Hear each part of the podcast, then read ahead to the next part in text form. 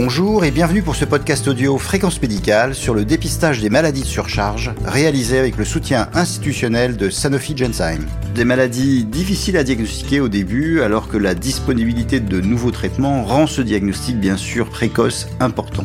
Nous sommes avec le docteur Béatrice Leloutre, radiopédiatre au sein des hôpitaux pédiatriques CHU Lanval de Nice, avec qui nous allons parler du diagnostic de la SIFO chez le jeune enfant et en particulier du dépistage précoce des maladies de surcharge. Bonjour Béatrice Leloutre.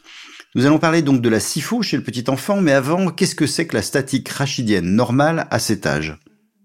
Alors, euh, chez le petit enfant, euh, comme vous savez, il n'y a pas encore de, courbure. Hein, il, y a, globalement une, grande syphose hein, cervico-thoracolombaire. Et euh, le rachis du bébé, il est, peu ossifié, il y a beaucoup de cartilage. Et donc, il y a une grande élasticité euh, de, ces, petits en, flexion. Et alors, petit à petit, quand il va grandir, il y a les, courbures qui vont apparaître. Hein, quand il va se tenir assis, tenir sa tête, il y a la lorde cervicale qui va arriver, puis ensuite, quand il se mettra debout, la lordose lombaire.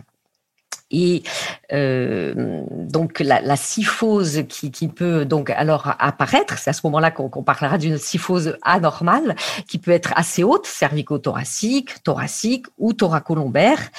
Et on, verra que dans les maladies de surcharge dont on parle aujourd'hui, c'est souvent euh, à dans la région thoracolombaire.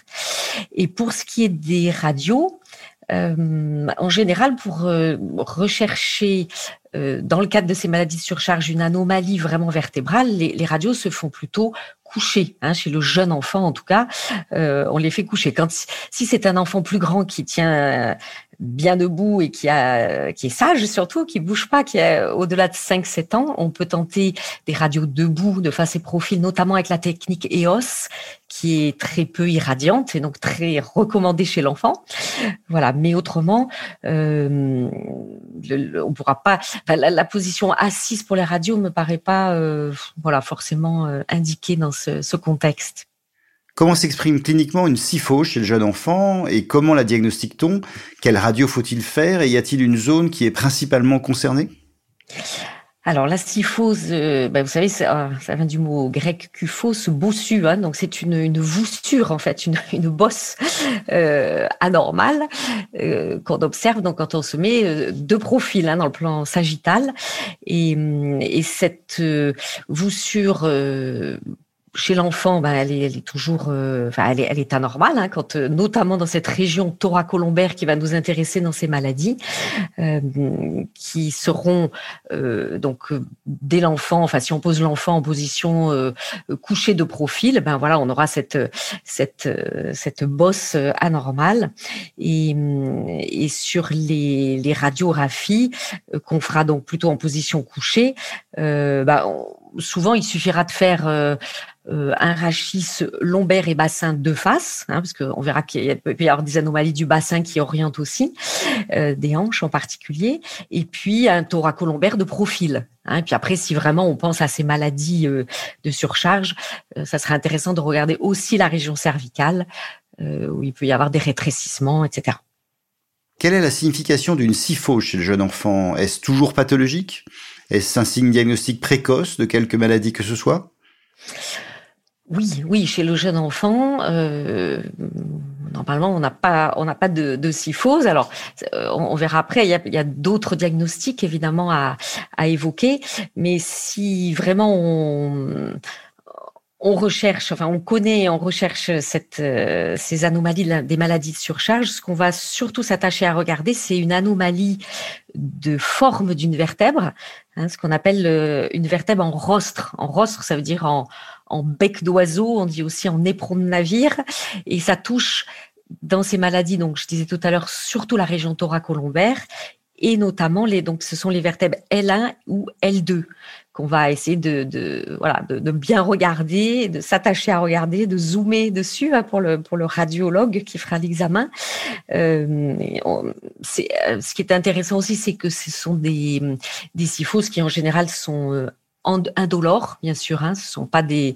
Euh, on verra que dans les étiologies, euh, bien sûr, on peut avoir une syphose post-traumatique, par exemple, sur un tassement de vertèbres. Mais enfin, là, on a on a un contexte euh, tout à fait différent. Quelle maladie doit-on évoquer devant une syphose dorsolombaire du petit enfant et que faut-il éliminer? Alors, quand on met en évidence une, une syphose, ben la, première chose, c'est de vérifier qu'il n'y ait pas tout simplement une malformation vertébrale, hein, une, une, ou plusieurs vertèbres euh, mal formées, euh, des blocs, etc. Euh, ensuite, il y a des, maladies euh, qui sont extra-osseuse. Hein, vous savez, quand il y a une, myopathie, hein, qui a ces syphoses euh, qu'on appelle d'effondrement, on peut le voir aussi dans les neurofibromatoses de type 1. Euh, donc, on disait post-traumatique, mais enfin là, le contexte en général est, est connu.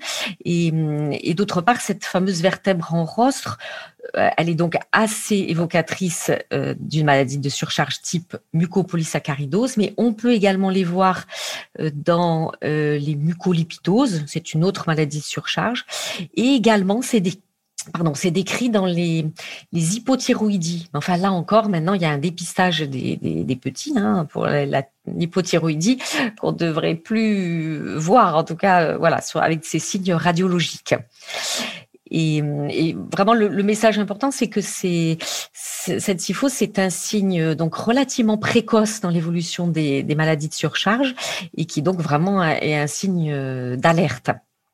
Quand évoquer une maladie de surcharge, devant quel autre signe clinique? Alors, ce qu'il je pense qu'il faut vraiment bien retenir, c'est que ces maladies, elles sont euh, souvent euh, non visibles à la naissance et que les signes vont apparaître progressivement. Euh, et donc, ce qui fait que c'est quand on voit régulièrement l'enfant, je pense que c'est difficile peut-être de de voir ces modifications progressives. Alors, les signes ostéo-articulaires sont souvent au premier plan, hein, dans, dans, en tout cas dans plusieurs euh, mucopolysaccharidoses. Et hum, ça peut toucher, donc on l'a vu, hein, le, rachisme, mais il peut y avoir euh, également des atteintes euh, osseuses, des déformations, des raideurs articulaires, ou au contraire, dans certaines, des hyperlaxités, des, on peut avoir des, des. Ce sont des enfants qui vont avoir une grande facilité à faire des hernies hein, ombilicales, inguinales, qui vont présenter après un début de croissance normale, un ralentissement de la courbe de croissance qui vont faire des problèmes ORL à répétition, qui vont avoir pour certains des signes neurologiques à la fois cognitifs et puis euh, de, de, déficit, une fatigabilité anormale. Enfin, vous voyez, il y a plein de petits signes comme ça qui, qui font que, par exemple, moi, radiologue, évidemment, je vais être un peu, comme vous dites, à la croisée des chemins, puisque euh, un même enfant va, va, être suivi par un, un neurologue pour ce, ce, problème neuro, un ORL pour ses infections et cet encombrement un peu chronique, et puis et puis l'endocrino parce qu'il grandit pas bien, etc. Et donc quelquefois, euh, c'est compliqué de, de de faire le lien entre tous ces signes. Et c'est pour ça que je dirais un des messages, c'est, déjà simplement d'y penser, parce que voilà, si on pense à cette maladie qui certes est rare, ben on, va mettre en œuvre des choses simples pour la, ben pour la confirmer. Quels examens demander pour confirmer une suspicion de maladie surcharge et comment adresser ces enfants dans un centre spécialisé?